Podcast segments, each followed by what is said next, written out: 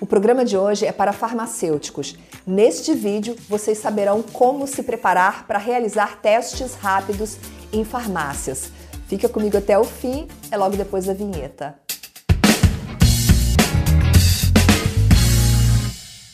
Bem-vindo, bem-vinda ao canal da Escoferja no YouTube. Eu sou Viviane Massi e este é o Ed Farmácia.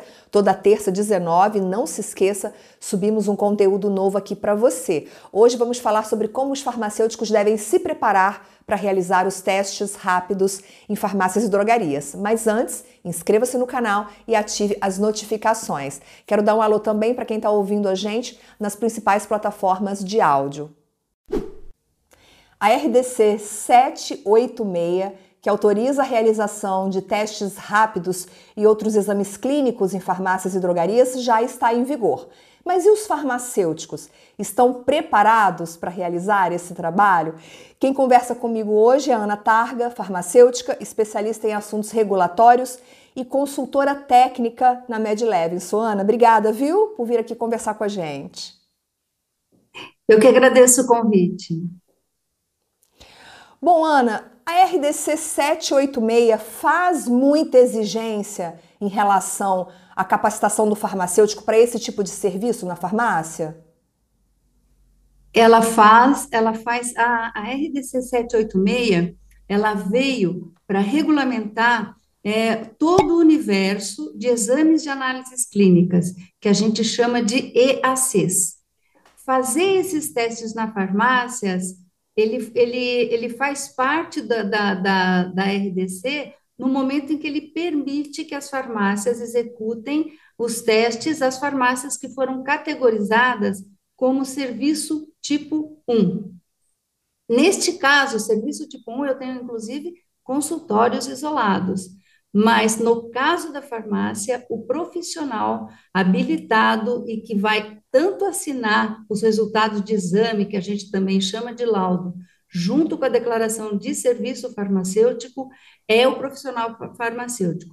Isso está muito bem desenhado dentro da, da própria RDC e também dentro dos esclarecimentos que a Anvisa fez recentemente, agora dia 9 de agosto, ela soltou um perguntas e respostas, que eu recomendo, inclusive, que as pessoas que tenham dúvidas entrem é, no site da Anvisa e, e se abasteçam das informações das principais dúvidas dessa RDC. Mas, com certeza, o profissional que vai realizar teste rápido em farmácia é o farmacêutico.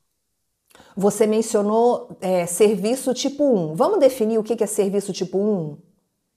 Então, a, a RDC, é, no, no intuito de tirar os testes rápidos da estrutura fechada de um laboratório clínico, que antes era, a gente tinha uma RDC que só permitia exame em laboratórios clínicos, ela, ela tirou do, do, do, de dentro desse, desse, desse, desse contexto e trouxe o exame de análises clínicas como um serviço. Então, ele é um serviço que pode ser realizado por estabelecimentos assistenciais de saúde, e lá, a Lei 13021 de 2014 deixou bem claro que a farmácia é uma, ela oferece é, serviços, serviços farmacêuticos. A partir do momento que o exame de análises clínicas passou a ser um serviço e que a farmácia é um estabelecimento capaz de oferecer esse serviço, se, se, se permitiu, né, que as farmácias façam esse tipo de exame. Para categorizar o risco, né, para dizer, olha, laboratório é uma coisa, é, farmácia é outra coisa, posto de coleta é outra coisa, a Anvisa é, distribuiu esses serviços por categorização de risco em serviço tipo 1, que aí serviço tipo 1 são as farmácias e os consultórios isolados, que só podem entregar resulta resultados de triagem diagnóstica, o posto de coleta, que é o serviço tipo 2, que também pode fazer os testes rápidos, mas que também é triagem, e o serviço tipo 3, que esse sim é o laboratório clínico com toda aquela estrutura complexa, e neste caso, o laboratório clínico emite sim um resultado que pode ser encarado como diagnóstico, tá? Não sei se eu consegui explicar, mas. Não, eu entendi, eu entendi. É, falar da RDC 786 é, significa abordar diversos pontos. A RDC é grande, é complexa. Eu, inclusive, já gravei outros conteúdos aqui. O objetivo do programa de hoje é falar da qualificação, da capacitação que o farmacêutico precisa ter para oferecer os serviços. Então, eu convido você que está assistindo a gente para assistir a esses outros programas que fizemos. Temos programas que, que falam da própria norma, temos programa que fala do passo a passo para implantar a RDC 786 na sua drogaria. Eu já coloquei todos os links desses programas aqui na descrição do vídeo, sugiro que você assista. E aí eu vou seguir com a Ana falando um pouquinho da qualificação que a RDC uhum. 786 ou que os testes vão exigir do profissional farmacêutico. Ana, fala para a gente um pouquinho sobre essa capacitação. O que, que o farmacêutico precisa ter para realizar os testes rápidos? Então, a, a RDC, ela preconiza para todos os serviços, ela exige as mesmas coisas. Então, neste caso, o serviço tipo 1 também tem que ter é, uma, uma, tem um, um capítulo inteiro desta norma, que é o capítulo 5, que ele trata de qualidade, é um programa de garantia de qualidade. Dentro desse programa de, de garantia de qualidade, a gente tem um programa de educação permanente. E o que, que esse programa de educação permanente exige da farmácia? Que ela capacite, que ela faça capacitação e treinamento dos profissionais que vão oferecer o serviço. E esta capacitação, ela tem que ser permanente, é, ela tem que ser, pelo menos, né, revisada uma vez por ano, ela precisa ter, uh, ela precisa orientar o farmacêutico, ela precisa capacitar o farmacêutico para que ele consiga fazer muitas coisas, ou todas as coisas que, que, que, que engloba né, um serviço de exame de análises clínicas com qualidade. Então, tem que ter instrução inscrita? Tem. É equivalente ao POP, depois a gente pode falar um pouquinho mais sobre isso.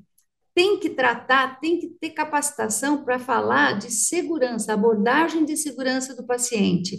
Então, pode, não é um tema tão novo para as farmácias que oferecem serviços, mas pode ser novo para farmácias que ainda não têm um consultório farmacêutico e que, eventualmente, nem a, a, aderiram à realização dos testes de Covid lá na época da pandemia. Precisa entender as tecnologias e aí saber os riscos que, que, que incorporam cada uma dessas tecnologias eu costumo dizer que o risco de fazer um teste do capilar de ponta de dedo é diferente do risco de você fazer uma coleta de nasofaringe. Em um caso, você vai ter contato com um sangue que pode ter anticorpo, e no outro, com uma amostra que pode conter antígeno. Então, essa avaliação, ela precisa ser enxergada pelo farmacêutico durante esse programa de capacitação. E o programa de garantia de qualidade propriamente dito, porque ele vai, ele trata de todos esses assuntos, controle de qualidade, controle interno de qualidade, controle externo de qualidade. Então, ele vai precisar se capacitar não apenas na execução do teste. Eu, eu costumo dizer que a execução do teste é a parte final e a parte mais fácil, né? de, de se fazer, né? Você desenvolve habilidade e depois de um tempo você consegue fazer. Mas construir todo, todo tudo isso, até para poder fazer um, um, procedimento operacional padrão adequado e que, e, que, e que não leve a erro de interpretação, por exemplo, é muito importante. Então, ele vai precisar, sim, se capacitar. Você tinha me feito uma pergunta se precisava de uma qualificação, ou seja, se existe hoje dentro da graduação alguma qualificação que seja específica do farmacêutico para ele executar teste rápido. Não. Basta que ele seja graduado e basta que ele esteja dentro de um programa de educação permanente. Esse programa é que vai oferecer as condições para que ele execute os testes na farmácia com qualidade, né? E ofereça um serviço que eu costumo dizer que é diferenciado pelo fato dele não entregar só um resultado de triagem. Ele entrega uma declaração de serviço farmacêutico. E essa declaração, ela contém ingredientes valiosos e que vão ajudar o médico lá do outro lado a fazer um diagnóstico de melhor qualidade. Que ingredientes valiosos seriam esses? Você poderia dar algum exemplo? Então, veja, se eu, tô, se eu faço uma abordagem do paciente no momento que ele chega na farmácia e ele está com febre, eu posso, e ele está, por exemplo, com algumas manchas no corpo, ou ele está com, com, apresentando aí um engrossamento, uma, uma, juntas inchadas, e aquela região, naquele momento, aquela cidade está tendo um surto de, de dengue. Ele pode ter dengue, ele pode, se estiver circulando junto, ele pode ter zika e ele pode ter chikungunya. A, a forma como, como ele é abordado, se ele tem febre, se ele tem uma conjuntivite, se, se ele tá com, se ele tem manchas vermelhas, essas informações todas, elas fazem parte da, da, abordagem que o farmacêutico faz, por quê? Porque ele precisa dessas informações até para saber qual vai ser o teste que ele vai indicar para fazer nesse paciente, né? Então, é, é, e essa informação ele coloca sim na declaração de serviço farmacêutico.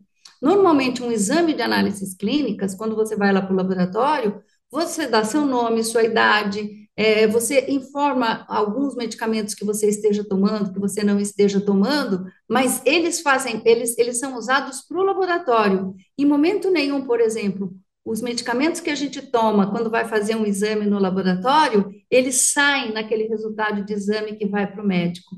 A declaração de serviço farmacêutico, para mim, na minha visão, ela possibilita que esse, esse, essa, esse montante de informações que dizem respeito àquele paciente específico, eles vão chegar até o médico. Pode ser uma informação que seja útil para ele no momento em que ele, se ele tá, chegou com febre na farmácia, tomou, de repente, pode, pode se prescrever um, um antitérmico, né? Dependendo da doença, o farmacêutico pode fazer isso. Ele chega sem febre, se ele chegar, sei lá, na mesma hora, ou se ele chegar no dia seguinte, e ele repetir essa febre, já dá uma informação a mais para o médico, para ele conseguir fechar melhor esse diagnóstico. Então, não é um resultado de exame como a gente está acostumado a ver é, quando sai com, com, né, com, com, uma, com um laudo do laboratório de análises clínicas. Ele vai trazer um pequeno histórico desse paciente e eu, eu acredito muito que isso vai ajudar bastante e vai trazer o médico para mais perto do farmacêutico uh, no momento que ele estiver tratando o paciente. E vai criar também uma, uma na, não uma fidelidade, mas uma relação de confiança muito importante, que já existe, por exemplo, entre médicos e farmacêuticos clínicos que trabalham em hospital. Por quê? Porque um precisa do outro, um complementa o trabalho do outro. E é nessa complementação de trabalho que eu acredito que está o, gr o, grande diferencial é, dos testes rápidos em farmácia. Você falou de um programa de educação permanente, mas quem vai oferecer esse programa para o farmacêutico? Onde ele vai buscar esses conhecimentos, esse treinamento, essa capacitação especializada em testes rápidos? Bom, eu acredito que vão, vão surgir muitos, uh, muitos cursos uh, de capacitação, né? E, e, e, neste momento, o que a gente tem visto é, são as, as próprias associações oferecendo dicas, oferecendo caminhos para que ele busque esta capacitação. Mas essa capacitação ela vai ter que ser criada dentro daquele programa de garantia de qualidade. O desenho inicial ele parte do próprio farmacêutico. E de, de, de, de, cursos que eu imagino, que são aqueles cursos básicos, né? Acho que eu cheguei a comentar com você, porque, por exemplo, a, o primeiro teste que vai poder ser realizado em farmácia é o teste de visualização imediata, que não depende de equipamento. Então, esse teste, a grande maioria deles, para não dizer todos, eles utilizam o princípio da imunocromatografia. A gente aprendeu na faculdade? Aprendeu sim, a graduação oferece essa formação, mas ele fica paradinho ali naquele pó do HD. E uh, já existem cursos, pelo menos lá uh, na, na, onde, onde eu estou, a gente já faz esse tipo de curso de preparação para o público interno da empresa, né? Até porque trabalha com produtos diferenciados, então ele precisa dessa informação. Então você tem que entrar com princípios de monocromatografia, é um, é um curso que eu, que eu recomendo, né? Um, um, um conhecimento que precisa ser renovado. É, os cursos para entender a resposta imunológica de antígeno e anticorpo. Uh, quando a farmácia uh, optar ou identificar quais os testes que ela vai trabalhar, ela pode buscar um conhecimento aprofundado da doença que ela está buscando a fazer a triagem diagnóstica, porque se você não conhecer a doença, se você não conhecer a evolução da doença, se você não conhecer ah, o perfil de formação de, de, anticorpos IgG, de anticorpos IgM, quanto tempo que o antígeno é, permanece na circulação. Então, se você não sabe isso, você não conhece a janela imunológica, você não vai saber nem indicar o teste e nem dar um bom, ah, ah, porque você tem que oferecer o resultado, e esse resultado, ele, ele carece, ele precisa de uma interpretação. Então, assim, esses testes básicos de imunocromatografia são aqueles que eu recomendo nesse momento. E das doenças, porque é muito importante, não são cursos longos, é, eu acho que não é uma, uma especialização, não, não precisa passar por esse tipo de formação, uma lato senso, mas cursos que sejam curtos, que sejam rápidos, né, rápidos, e que fazem com que essa memória que já existe dentro da formação do profissional farmacêutico venha à tona e permita que ele consiga construir esse programa de, de qualidade, esse programa de treinamento. Não é difícil, as ferramentas estão lá. O que a gente está precisando é organizar esse quebra-cabeça e facilitar. É, tem, tem muitas empresas que já estão, é, que vão oferecer cursos, até que por conta de que é, pra, pra, tem, existe um, um, controle interno de qualidade, é um tipo de controle que a farmácia vai precisar ter, e lote a lote é muito difícil de você conseguir isso. Então, a Anvisa permite que o fabricante, o detentor, fabricante não, mas o detentor do registro ofereça os laudos uh, de conformidade junto com o treinamento. Então, dos fabricantes, este treinamento ele já é esperado. O que precisa é toda aquela estrutura que dá robustez a esse conhecimento e permite uma interpretação adequada de um, de um resultado de um exame de análises clínicas. Não Agora, sei se eu consegui te responder. Nossa, excelentes sugestões de, de, treinamento, de cursos que você deu aqui. Mas a minha dúvida é: quem constrói esse programa da qualidade é o próprio farmacêutico. E um outro Sim. ponto: os POPs, que são os procedimentos operacionais padrão, eles fazem parte desse programa da qualidade, porque até onde eu sei, cada, cada exame, cada teste terá o seu próprio POP. Sim, sim, porque assim, Uh, o que a Anvisa preconiza, e eu acho que ela vai sair um pouquinho dessa estrutura de procedimento operacional padrão, é ela pede sempre instruções escritas. É muito interessante, se você procurar na, na, na RDC 786, você não vai encontrar nem definição, existe uma única vez que se, eh, se menciona procedimento operacional padrão sem a sigla POP, tá? É, por quê? Porque a instrução escrita ela é, ela é mais complexa do que um POP. É, o POP normalmente ele tem uma sequência, ele tem uma abrangência, ele tem um escopo. A gente tem muitos modelos de POP e a instrução escrita ela vai ter que trazer outras informações. Por exemplo, a própria tecnologia que está que tá embarcada naquele, naquele teste que está sendo feito. Então, é, é, é, um pouco mais do que o pop. Agora, com certeza, cada, cada teste vai ter que ter um procedimento específico. Se ele vai chamar procedimento operacional padrão, ou se ele vai chamar instrução escrita, isto não, isto não muda é, o conteúdo que esse documento precisa ter. Então, é um, porque não existe um, um padrão que possa dizer o seguinte: todos os testes eu faço do mesmo jeito. Isso não existe. Quando eu pego testes de capilar de ponta de dedo, existem testes que utilizam 10 microlitros. Para esse teste de 10 microlitros, eu tenho uma lanceta adequada que eu posso que eu passo a punção. Por quê? Porque eu não preciso de muito sangue. Então eu uso uma lanceta mais fininha. Existem outros testes que pela característica do teste, ele trabalha com volumes muito maiores, 80 microlitros de sangue. Para eu tirar 80 microlitros de sangue de uma pontinha de dedo, eu preciso de uma lanceta mais grossa, mais robusta, que faça um furinho mais profundo para eu conseguir tirar duas, três gotas bem gordas, que a gente chama. Então, não existe um POP é, padrão. Da mesma forma, o equipamento de proteção individual que eu tenho que utilizar num testinho de ponta de dedo é diferente do equipamento de proteção individual que eu utilizo em um teste de nasofaringe. Então, assim, pela, pela, pelo fato de não existir nenhum que seja igual ao outro, né? Eu posso ter procedimentos parecidos, mas eu nunca vou ter procedimento igual. Então eu posso, eu tenho que, eu vou ter que ter sim uma instrução escrita, um procedimento operacional padrão para cada teste que eu for uh, realizar na farmácia.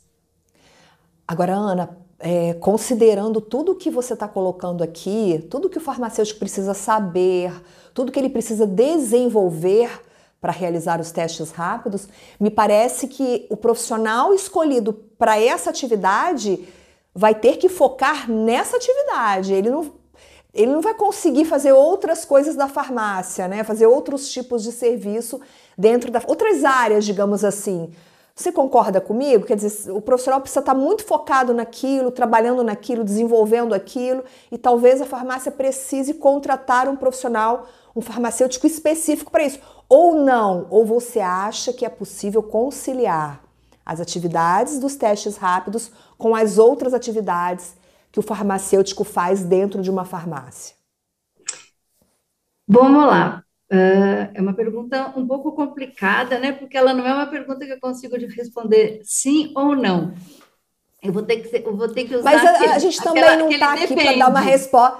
A gente não está. Tudo bem, não tem problema. Eu acho que a gente está aqui para promover a reflexão, para uhum. levantar questões que são importantes de serem pensadas. E antes da Ana dar a resposta dela, ou dar a opinião dela, Conta para mim você nos comentários o que você, farmacêutico, está achando desse programa, se você já se sente capacitado para realizar os testes rápidos ou se você ainda precisa buscar conhecimentos, buscar cursos. Conta aqui pra gente que a gente quer saber. Ana, com a palavra, a palavra é sua.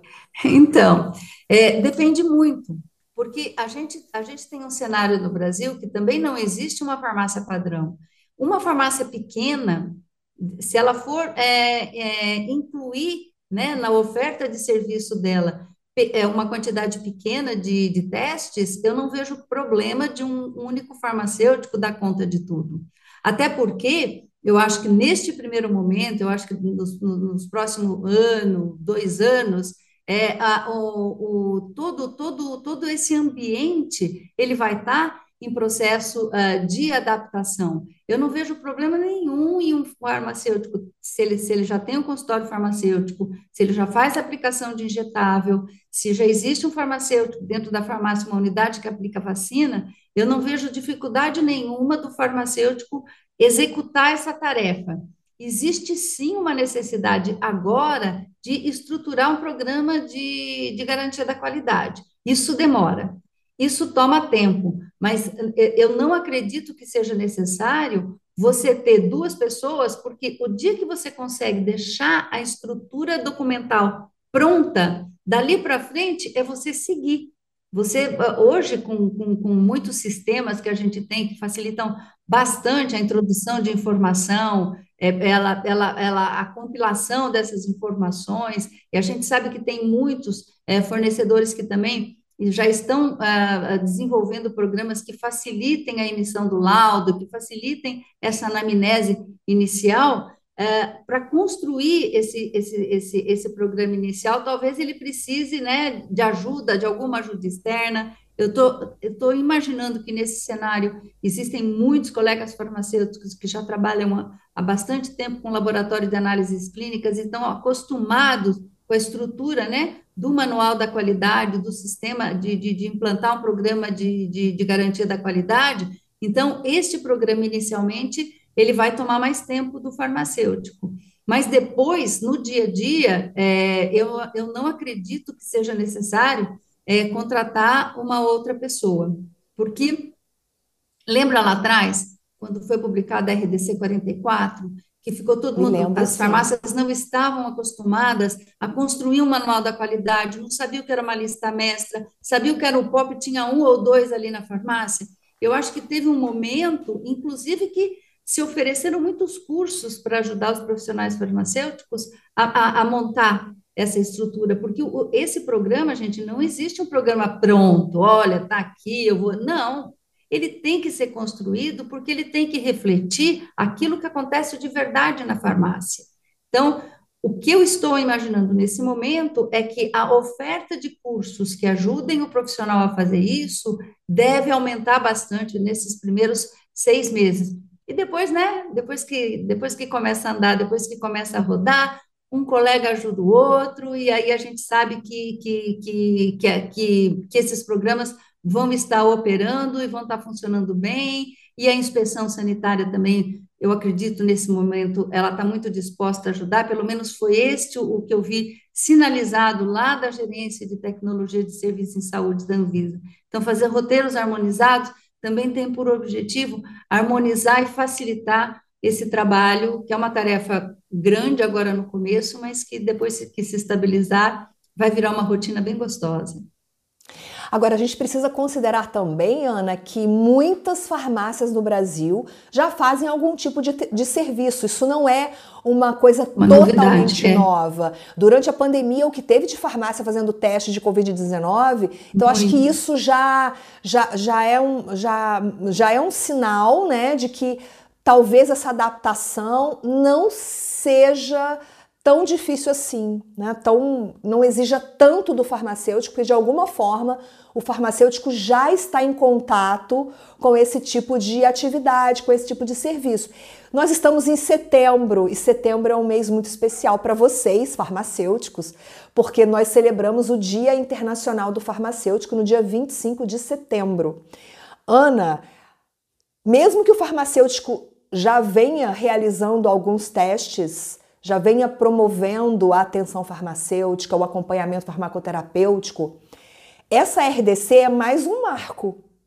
Concorda? Sim, sim, tá? Está sendo entregue para o farmacêutico esse desafio. Ele não é um desafio é, é, que eu acho que ele foi é, milimetricamente calculado, porque desde 2017 existe um movimento dentro da, da, da Anvisa de é, atualizar as informações relativas a exames de análises clínicas. Por um lado, você tem a OMS é, recomendando que se aumente o acesso de diagnóstico, porque um diagnóstico bem feito, ele leva a uma conduta clínica bem feita, ele leva a, um, a, um, a uma resolução é, de um problema de saúde. E a, a, a gente já sabe que fora do Brasil, Estados Unidos, Canadá, Europa, Austrália, já há muito tempo se utiliza fazer triagem é, usando testes rápidos em farmácia. A tecnologia que, que hoje está embarcada naquela tirinha pequenininha, ela é grande o suficiente para garantir é, performances muito interessantes de sensibilidade e de especificidade. Isso dá um pouco mais né, de segurança no momento que você está fazendo a triagem. Então, quando você junta tudo isso, desde 2017 a Anvisa vinha fazendo. Foram sete anos, durante algum tempo, uma limitação de incluir isso dentro do, do portfólio né, de serviços da farmácia, por conta de segurança, por conta de. São várias os, as, as, as vertentes né, que não queriam muito. É, e, e, principalmente se alegava que a farmácia não sabia fazer. Aí veio a pandemia. E o que, que a gente entendeu, o que, que a gente viu, o que, que a mídia viu, o que, que a população brasileira inteira viu, é que a farmácia pode sim. Tanto pode, tanto pode que foram mais de 20 milhões de testes. Quantas vezes a pessoa não deixava de usar uma unidade básica de saúde, deixava de, de, de, de entupir né, esse serviço de atenção primária ia na farmácia e ali mesmo ela já tinha a resolução. Os médicos passaram a confiar muito. Você vinha com um teste de farmácia, ele já te pedia para ficar em casa paradinho para não ter a propagação do vírus. Então, assim, ficou provado que a farmácia é capaz. Então, Mas e mim, o farmacêutico? Para o farmacêutico, ele não fez? considerando que nós estamos no mês de setembro, é. você acha que é um momento importante para a profissão farmacêutica? Muito. Muito, é para mim é um marco tão importante quanto foi lá atrás a, a, própria a RDC 44 que definiu as boas práticas, sabe? É, é, se assemelha na minha cabeça aquilo que aconteceu no começo do, do milênio, quando a gente pensou numa política de genéricos. Gente, essa RDC ela é uma política de saúde pública. E ela é uma política de saúde pública que está sendo entregue também ao farmacêutico.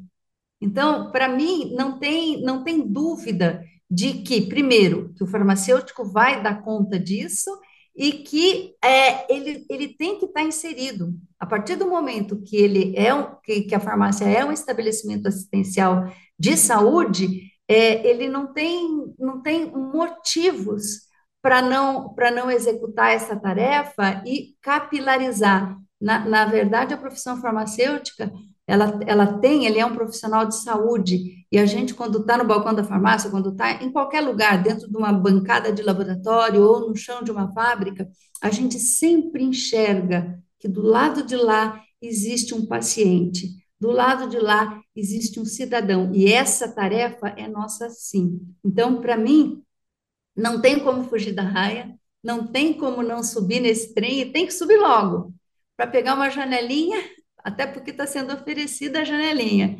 Se não entrar, vai pegar rabeira. Então, é, é, é, a brincadeira que eu faço, né? Que tem que entrar tá sim. Certo. Não é complicado, não é difícil, já mostrou que pode. Então, esse ano, eu acho que essa, essa RDC, ela fecha é, com chave de ouro é, esse caminho que vinha sendo feito há algum tempo para dar acesso à população a uma triagem diagnóstica mais assertiva? Esse programa é uma homenagem e um reconhecimento a você, farmacêutico, que vem ganhando cada vez mais relevância no cenário da saúde nacional. Então, fica aqui os meus parabéns, os parabéns da minha equipe, os parabéns da Ascoferge para você, farmacêutico, que vem fazendo diferença na nossa vida. Parabéns, parabéns, Ana. Feliz Dia Internacional do Farmacêutico para você. Vamos comemorar. Muito, Muito obrigada, obrigada, viu, Ana, pela sua participação aqui, aqui no programa. Eu que agradeço. E obrigada a você pela companhia. Deixe o seu like nesse vídeo antes de ir embora, comente, deixe sua dúvida, mande uma pergunta para Ana, tenho certeza que ela vai responder. E compartilhe esse vídeo com outros farmacêuticos para que a gente possa propagar essa informação, essa aula que a Ana Targa deu aqui para gente. Muito obrigada pela sua companhia. Eu te vejo no próximo Ed Farmácia. Até lá. Tchau, tchau.